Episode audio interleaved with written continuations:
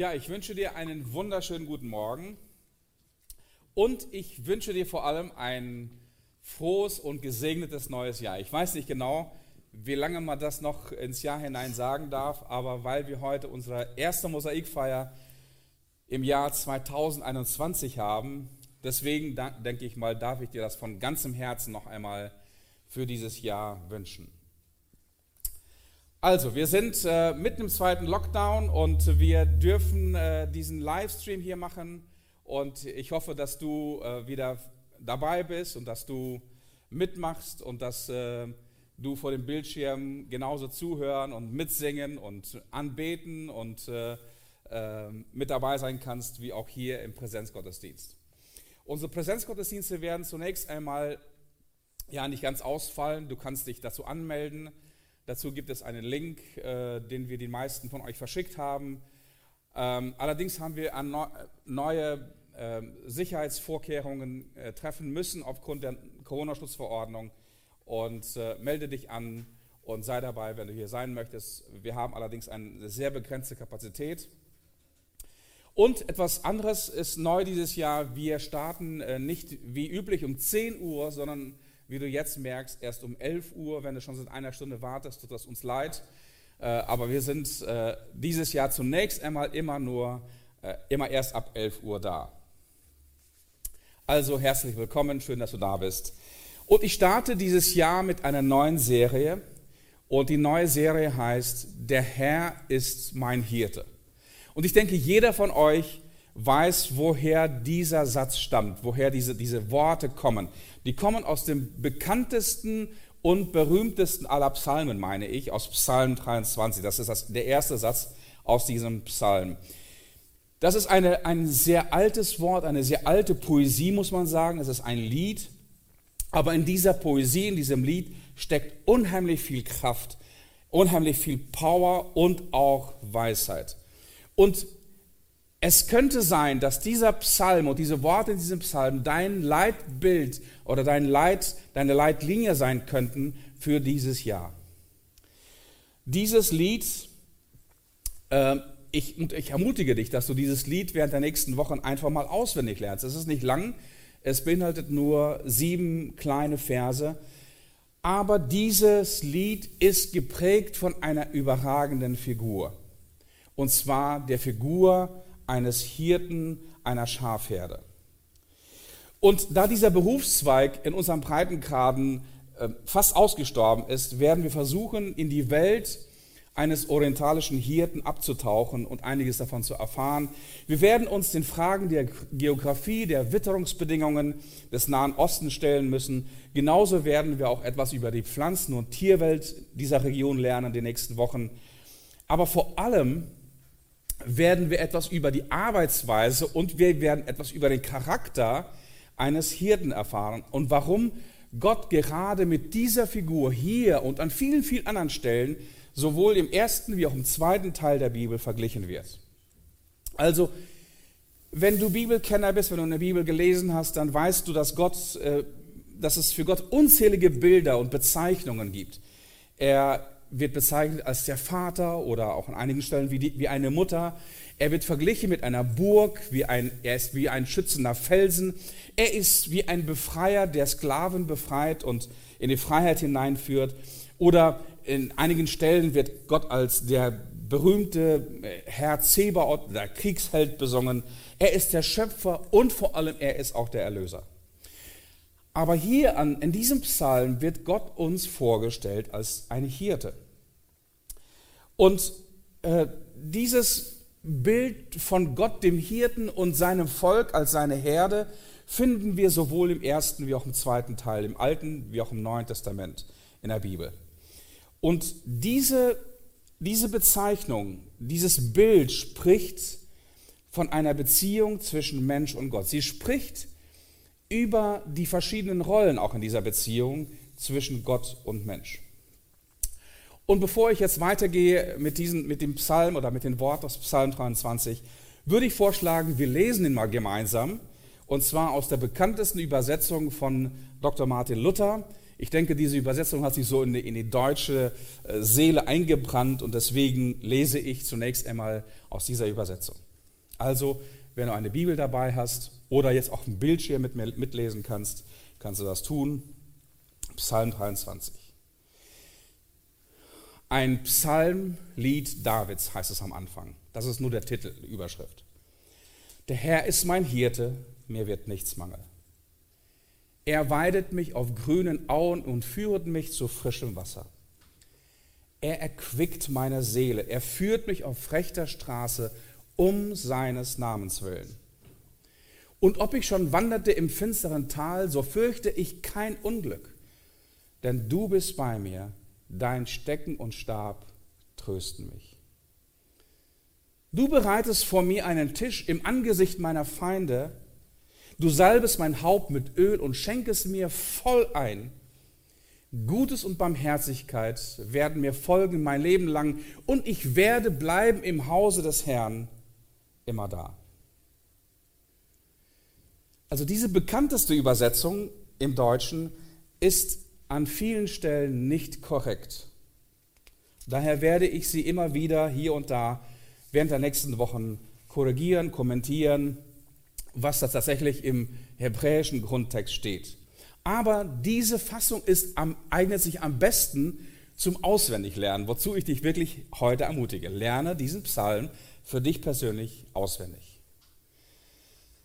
Also, ich habe schon erwähnt, dass dieser Psalm ein Lied ist, eine, eine Poesie. Und wenn wir über Poesie im Deutschen sprechen, sprechen wir oder verbinden wir mit Poesie meistens einen Versreim oder mindestens einen, einen Rhythmus. Zum Beispiel, alle meine Entchen schwimmen auf dem See, schwimmen auf dem See, Köpfchen in das Wasser, Schwänzchen in die Höhe. Also du merkst den Rhythmus, du merkst den Reim, du hörst ihn. Ähm, wenn wir aber von Poesie in der hebräischen Sprache reden, reden wir von etwas total anderem. Hier wird Poesie nicht mittels von Versreim und Rhythmus äh, dargestellt, sondern mit verschiedenen Formen eines sogenannten Parallelismus.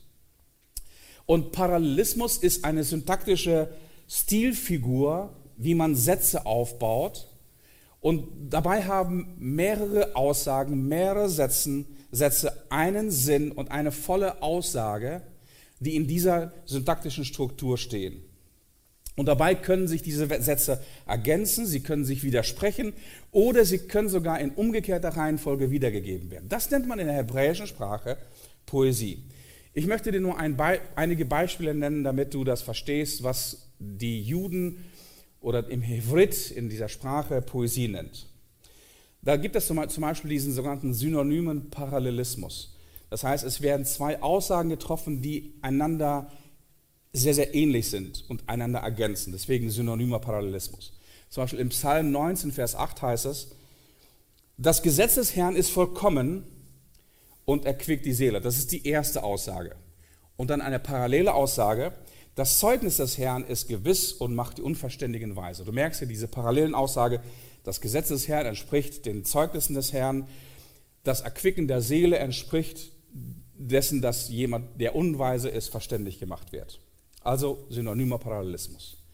Da ist kein Versreim, da ist nicht unbedingt der Rhythmus, aber das ist hebräische Poesie. Oder eine andere Art von Parallelismus heißt antithetischer Parallelismus. Das heißt, es werden Gegensätze in zwei verschiedenen Sätzen genannt und das in dieser poetischen Form. Zum Beispiel Psalm 119 heißt das in Vers 67, ehe ich gedemütigt wurde, irrte ich, nun aber halte ich dein Wort. Du merkst hier diese Antithese. Also früher war, ging ich in die Irre und heute orientiere ich mich an deinem Wort. Antithetischer Parallelismus. Oder zum Beispiel gibt es einen sogenannten chiastischen Parallelismus. Ähm, das heißt, die Sätze werden so angeordnet. A, B und dann wird B wiederholt. B1 und dann wird A wiederholt. A1. Zum Beispiel ebenfalls aus Psalmen, aus dem Psalm, Psalm 130, Vers 6 und 7, da heißt es, meine Seele wartet auf den Herrn, die erste Aussage. Und du wirst merken, diese erste Aussage wird im letzten Teil wiederholt. A wird in A1 wiederholt. Meine Seele wartet auf den Herrn mehr als die Wächter auf den Morgen. Das ist die Aussage B. Jetzt wird B wieder wiederholt, B1. Mehr als die Wächter auf den Morgen hoffe Israel auf den Herrn. Also diese Struktur A, B, B1, A1. Chiastischer Parallelismus. Also, und in diesem Stil des, dieses chiastischen Parallelismus ist der Psalm 23 geschrieben worden. Und die Verwendung dieser Form ist nicht zufällig, wie du gleich sehen wirst. Der Name Chiasmus kommt vom griechischen Buchstaben Chi und dieser griechische Buchstabe Chi, darf ich mal bitte die, die ähm, meine Notizen haben gleich, das werde ich dir gleich darstellen. Die, der griechische Buchstabe, Buchstabe Chi entspricht dem deutschen, vielen Dank, vielen Dank, das ist der, das ist der griechische Buchstabe Chi. Und du merkst schon, das ist quasi ein, ein X. Ich hoffe, du kannst das sehen, ein, ein X, das ist äh, der griechische Buchstabe Chi. Ähm, in dieser Art und Weise ist der Psalm 23 aufgebaut. Ich äh, zeige dir jetzt ähm, meine Struktur dieses Psalms. Du merkst die Aussage A, der Herr ist mein Hirte, mir wird nichts mangeln. Dann die Aussage B, er weidet mich auf einen grünen Aue und führt mich zu frischem Wasser. Die Aussage C, er erfrischt, also es geht so, ne? A, B, C und dann hier ist die Aussage D in der Mitte. Die Aussage in der Mitte ist, und ob ich schon wanderte im finsteren Tal, so fürchte ich kein Unglück. Und dann wiederholt sie diese Struktur ABC. Das heißt C1, B1, A1. Das heißt, das entspricht dem, das entspricht dem und das ist eine Parallelaussage zu dem.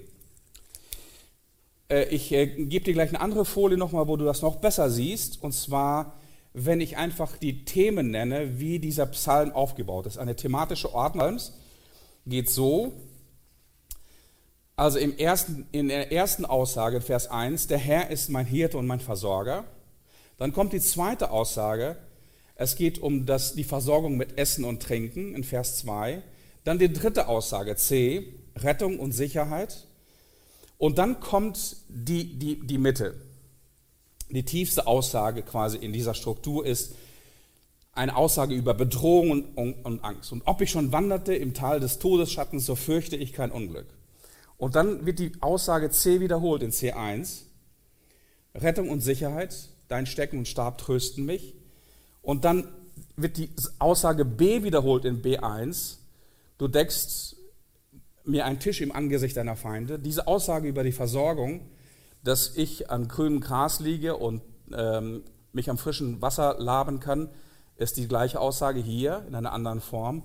Und dann wird auch die Aussage A wiederholt. Gutes und Barmherzigkeit werden mir folgen mein Leben lang und ich werde bleiben im Hause des Herrn für immer. Es ist die gleiche Aussage wie im ersten Teil, der Herr ist mein Hirte, mir wird nichts mangeln. Also so ist dieser Psalm aufgebaut. Ich will dir noch eine, eine andere Zugangsweise zu diesem Psalm geben. Ähm, dieser Psalm zeichnet im Grunde genommen unsere Lebenslinie, unsere Lebensweise auf. Und zwar beginnt dieser Psalm mit dem, der Herr ist mein Hirte, mir wird nichts mangeln. Er führt mich zu frischem Wasser und versorgt mich mit grünem Gras. Und dann geht das ganz, ganz tief in der Tiefe und ob ich schon wanderte im Tal des Todesschattens, so fürchte ich kein Unglück, denn du bist bei mir.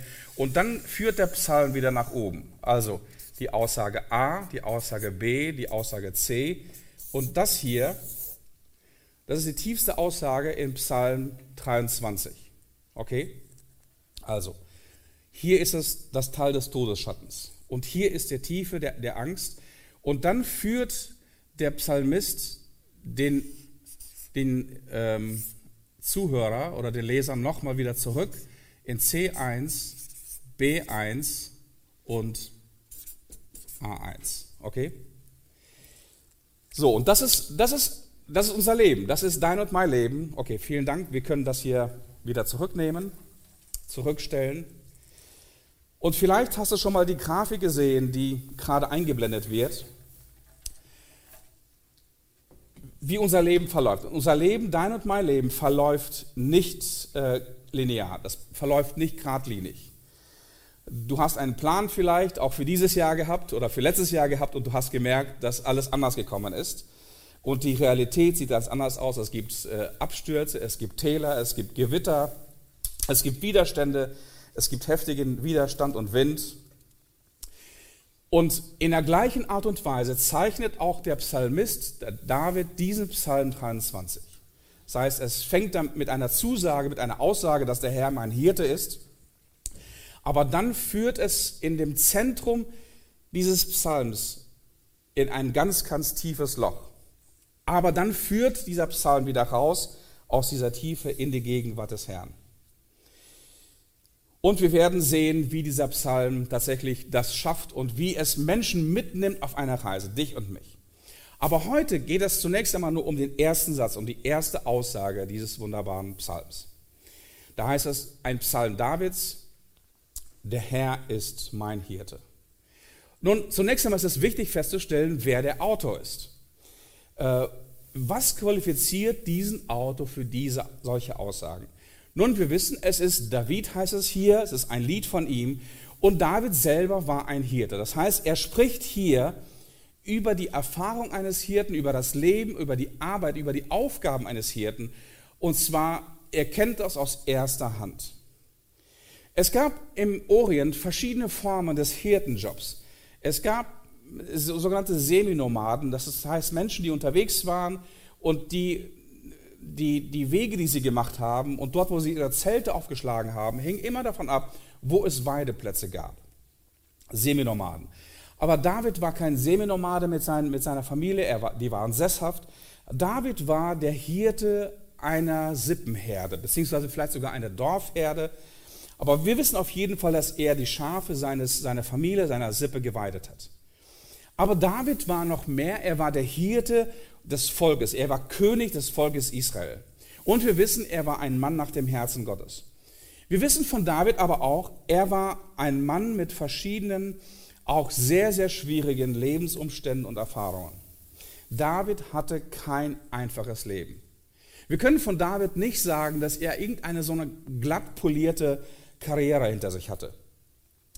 David als erfahrener Hirte einer Schafherde und Hirte als König des Volkes ist somit höchst qualifiziert, einen solchen Psalm zu schreiben.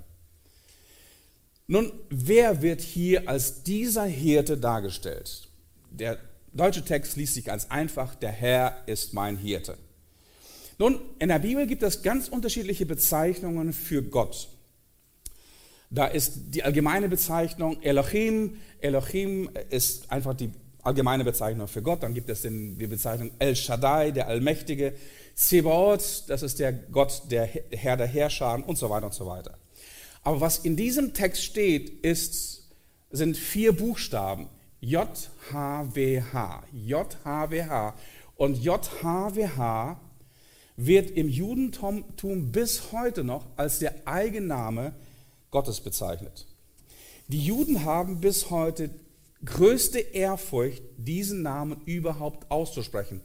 Keiner der Juden spricht diesen Namen bis heute aus. So, dieser Name wird heute bei, im Judentum, wenn du in der Synagoge gehst, als Adonai oder als, als der Höchste ausgesprochen. Dieser Name taucht auf bei der Begegnung zwischen Moses und Gott am Dornbusch im Land Midian. Als Gott zu Mose zum ersten Mal spricht, ihm begegnet und ihn beauftragt, nach Ägypten zu gehen, um sein Volk zu retten, fragt Moses ihn folgendes. Siehe, wenn ich zu den Israeliten komme und zu ihnen spreche, der Gott eurer Väter hat mich zu euch gesandt, und sie mir sagen werden, wie ist sein Name, was soll ich ihnen sagen? Also Moses kennt diesen Gott selber nicht, aber er weiß natürlich auch nicht, wie soll er über diesen Gott dem Volk Israel, mit dem Volk Israel kommunizieren. Und da sprach Gott zu Moses folgendes: Ich werde sein, der ich sein werde. Oder ich bin der Seiende. So kann man das auch übersetzen. Und das ist die Bedeutung dieser vier Konsonanten im Hebräischen W, H, J, H, W, H. Einige bezeichnen diese oder übersetzen oder sprechen diesen, diese, diese vier Buchstaben aus wie Yahweh. Und das ist der Gott, der Name des Gottes, der mit seinem Volk einen Bund schließt. Das ist der Name des Gottes, der sein Volk rettet. Und das ist der Name, dieser Name steht für Gnade, für Vergebung, für Liebe und die Treue eines Bundesgottes. Und David erwähnt nicht von ungefähr diesen Eigennamen Gottes hier, JHWH, Yahweh, und bezeichnet Yahweh, diese persönliche Namensbezeichnung Gottes aus dem Alten Testament und nennt ihn einen Hirten. Und noch was, was sehr, sehr bezeichnend ist. Diese Namensbezeichnung ist keine Metapher und kein Vergleich. Das heißt, David sagt nicht, Jahwe ist wie ein Hirte, sondern er sagt, der Herr ist ein Hirte. Er ist mein Hirte. Das heißt, hier ist die Beschreibung des innersten Wesens dieses Jahwes beschrieben. Das heißt, wenn du Gott wirklich von seinem innersten Herzen, von seinem innersten Wesen kennenlernen willst, dann solltest du in Psalm 23 eintauchen, weil genau das sagt dieser Psalm über Yahweh aus, über sein innerstes Herz, über sein innerstes Wesen, über seinen Charakter. Also wenn es so wichtig ist, dass Yahweh ein Hirte ist oder der Hirte ist, ist die Frage, was war ein orientalischer Hirte? Warum bezeichnet David Gott ausschließlich so mit diesem, mit diesem Wort, ein Hirte? Nun, der Hirtenberuf war im Altertum kein erstrebenswerter Beruf, das kann ich dir sagen.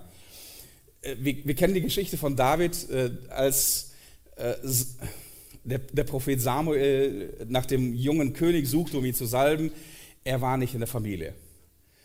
Alle anderen Jungs, die älteren Brüder waren da, aber David war nicht da. Wo war David? Er hütete die Schafe seines Vaters oder seiner Sippe oder des Dorfes, wir wissen es nicht genau, aber auf jeden Fall war er auf der Weide, weil alle anderen, die älteren Brüder darauf, auf diesen Job keinen Bock hatten. Also ein Hirte hatte kein gutes Ansehen in der Gesellschaft. Es war ein Job für die Letzten und für die Armen. Es war ein sehr, sehr schwerer Job. Es war ein Job für Tag und Nacht. Es war ein Job für 24-7 im Grunde genommen. Dieser, der Hirte musste, musste sehr, sehr hohe Temperaturschwankungen aushalten. Wenn du schon mal in Palästina oder im Nahen Osten warst, egal ob das in der Winterzeit oder in der Sommerzeit ist, die Temperaturschwankungen sind immens. Die können während 24 Stunden mehr als 20, 30 Grad betragen. Ähm, und dabei gibt es im Nahen Osten relativ wenig oder sehr, sehr arme Weideplätze. Es gibt viele natürliche Feinde für Schafe. Da gab es Schakale, da gab es Löwen, da gab es Schlangen, da gab es Greifvögel, die besonders nach den Lämmern griffen. Und dieser Hirte musste sehr, sehr viele Entbehrungen leiden. Dabei hatte er sehr hohe Verantwortung. Schafe, musst du dir vorstellen, im Orient damals, waren die Lebensgrundlage sehr, sehr vieler Familien. Es ging nicht nur um Fleisch, sondern Schafe waren Lieferanten von Wolle, von Milch. Schafe waren da für Tauschhandel, für andere Nahrungsmittel zum Beispiel oder für andere Güter, die ein Mensch, eine Familie brauchte zum Überleben. Also ein Hirte war jemand, der seine Schafe und seinen Job wirklich lieben musste, um überhaupt diesen Job zu tun. Er musste äußerst mutig und geduldig sein. Äh, Schafe sind relativ lahm, relativ ähm, schwer von Kapito. Also er musste sehr, sehr geduldig sein. Ein Hirte musste bereit sein, ein hohes Risiko einzugehen, zum Beispiel bei der Bergung, bei der Rettung von irgendwelchen verehrten, verlorenen Schafen oder bei der Befreiung eines Schafs von irgendwelchen wilden Tieren. Und er musste dabei unter Umständen sogar sein Leben aufs Spiel setzen für ein Schaf. Also der Charakter und die Hingabe des Hirten war die wichtigste Währung in diesem Beruf. Man sagt ja, jemand ist dumm wie ein Schaf. Also Schafe sind ganz bestimmt nicht dumm, aber Schafe sind mit so die hilflosesten Tiere, die es in dieser Welt gibt. Ein Schaf hat weder scharfe Zähne zur Verteidigung, noch kann ein Schaf schnell laufen, schnell davonrennen. Ein Schaf kann zum Beispiel nicht klettern wie eine, eine Bergziege und sich irgendwie im Gebirge äh, retten. Und Schafe können auch nicht laut schreien. Das können sie einfach nicht. Also ohne einen Hirten ist ein Schaf auf sich selbst gestellt nicht überlebensfähig. Ein Hirte braucht zum Leben kein Schaf, aber ein Schaf braucht zum Leben unbedingt einen Hirten. Das Leben des Schafs hängt zum größten Teil von der Güte, dem Mut, dem Können und dem Charakter seines Hirten ab.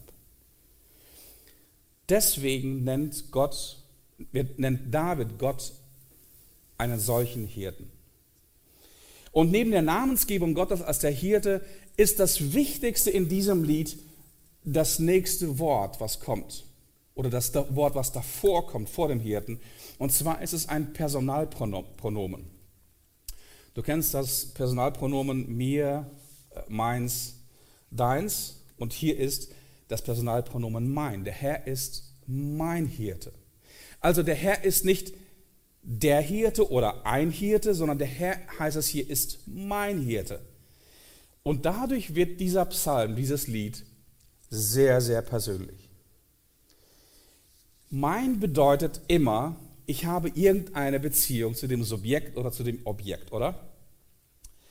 Ähm, also der größte Unterschied ist äh, zwischen einer Frau und meiner Frau, zwischen einem Kind und meinem Kind, zwischen einem Hund und meinem Hund wir beide haben eine Beziehung. Deswegen können wir mein und dein nennen, uns nennen.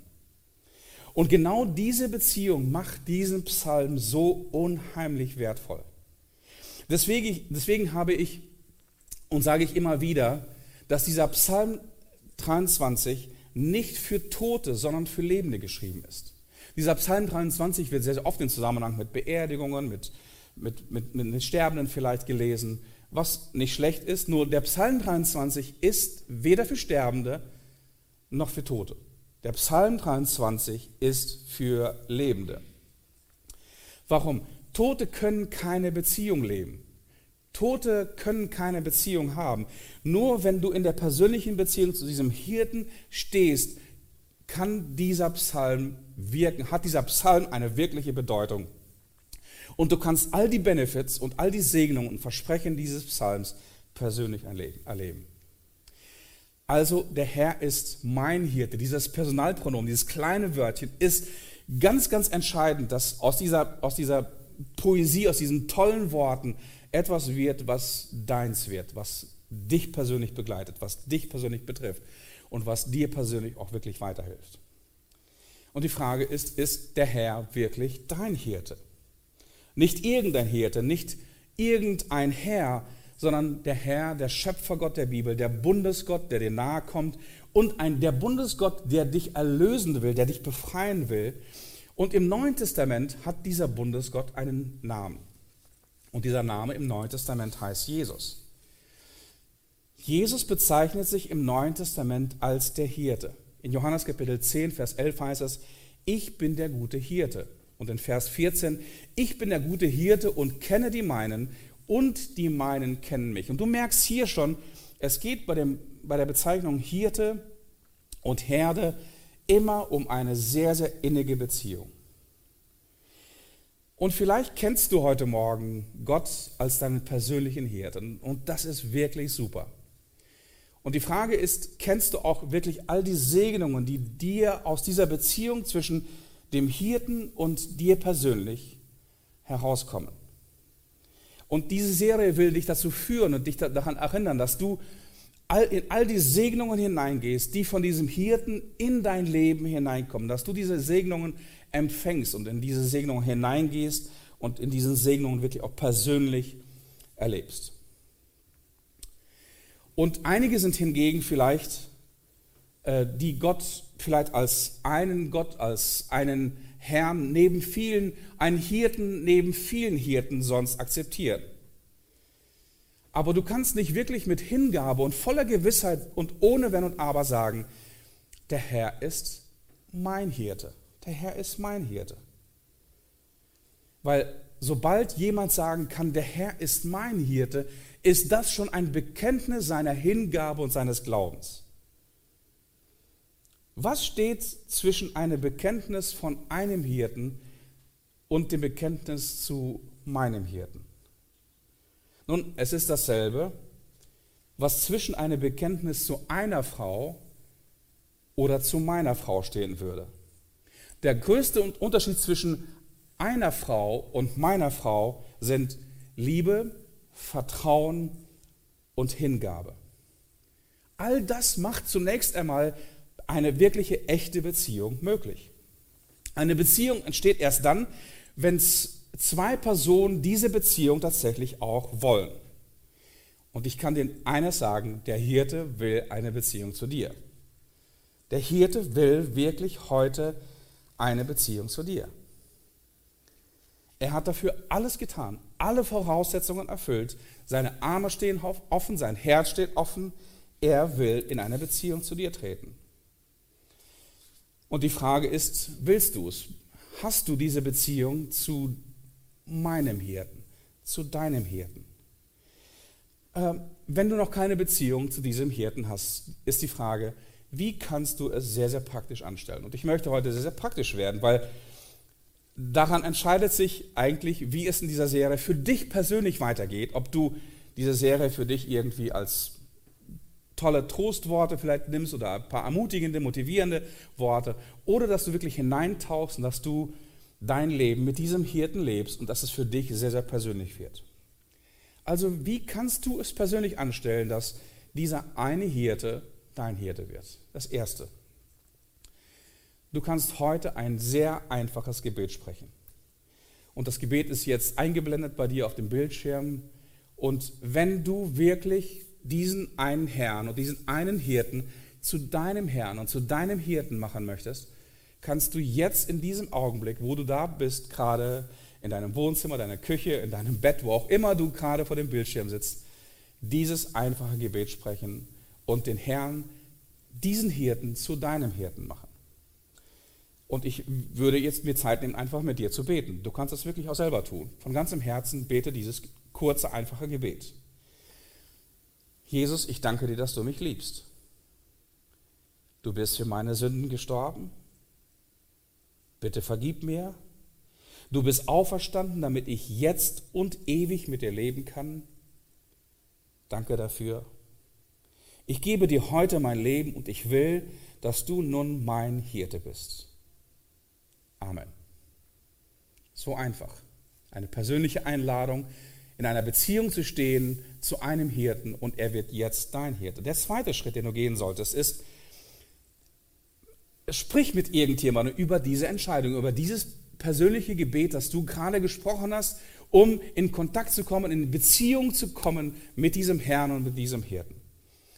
Tu es bitte, tu es heute noch. Ruf jemanden an, schreib jemandem oder schreib vielleicht auch mir eine, eine kurze E-Mail an, an info.mosaikchurch.com. Ich würde mich freuen. Das dritte, fange an, von nun an wirklich in der Bibel zu lesen und zu beten. Der Hirte will in dieser Weise in Kontakt mit dir treten. Er will mit dir reden, er will dich führen, er will dich leiten. Äh, Jesus sagt, meine Schafe hören meine Stimme.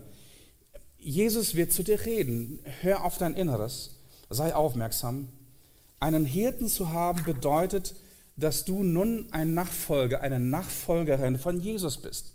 Der Hirte geht voran und er möchte, dass du ihm liebevoll und treu folgst.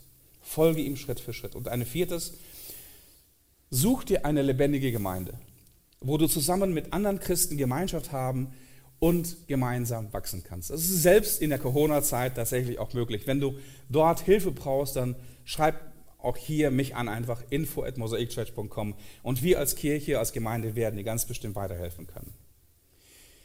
Und nun merkst du, und so wird dieser, dieser uralte Psalm, dieses, dieses uralte Lied plötzlich zu deinem persönlichen Lied. Zu deinem persönlichen Lied. Weil, weil dieser Song enthält nicht leere Worte ein, ein, eines romantischen Dichters. Es sind Worte der Wahrheit, es sind Worte und Zusagen dieses guten Hirten, der dein Leben leiten will, der dein Leben lenken will, der dich beschenken will mit seiner Gegenwart, mit seiner Nähe, mitten in deinem Alltag. Egal, wo du bist, ob du jetzt gerade mit ihm den Lauf anfängst, egal, ob du jetzt dein Leben runtergeht, egal, ob du tief unten irgendwo im in, im, im Tal der Angst und des Todesschattens bist oder ob dein Leben gerade einen Aufschwung erlebt. Der Herr ist mein Hirte.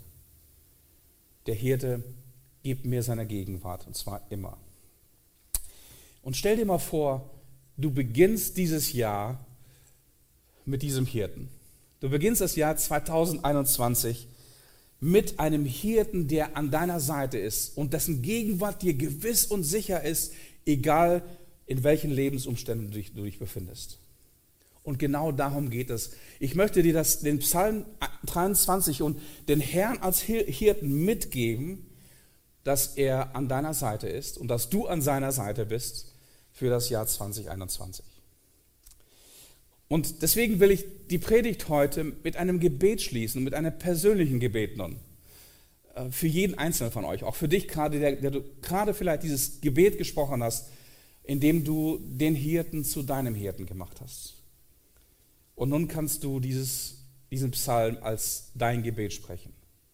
Und dazu ermutige ich dich jetzt. Die Worte sind eingeblendet wieder auf deinem Bildschirm. Und äh, lass uns gemeinsam wirklich dieses Gebet nun zu unserem Hirten beten und all das aufnehmen, aufsaugen, was dieser Hirte ist und was er dir schenkt in diesem Psalm. Der Herr ist mein Hirte. Mir wird nichts mangeln. Er weidet mich auf einer grünen Aue und führet mich zu frischem Wasser. Er erquickt meine Seele und führet mich auf rechter Straße um seines Namens willen. Und ob ich schon wanderte im finsteren Tal, so fürchte ich kein Unglück, denn du bist bei mir. Dein Stecken und Stab trösten mich. Du bereitest vor mir einen Tisch im Angesicht meiner Feinde, du salbest mein Haupt mit Öl und schenkest mir voll ein. Gutes und Barmherzigkeit werden mir folgen mein Leben lang. Und ich werde bleiben im Hause des Herrn immer da. Amen. Wie gut ist es, einen solchen Hirten zu haben, oder? Einen solchen Mentor zu haben, der mit dir durchs Leben geht.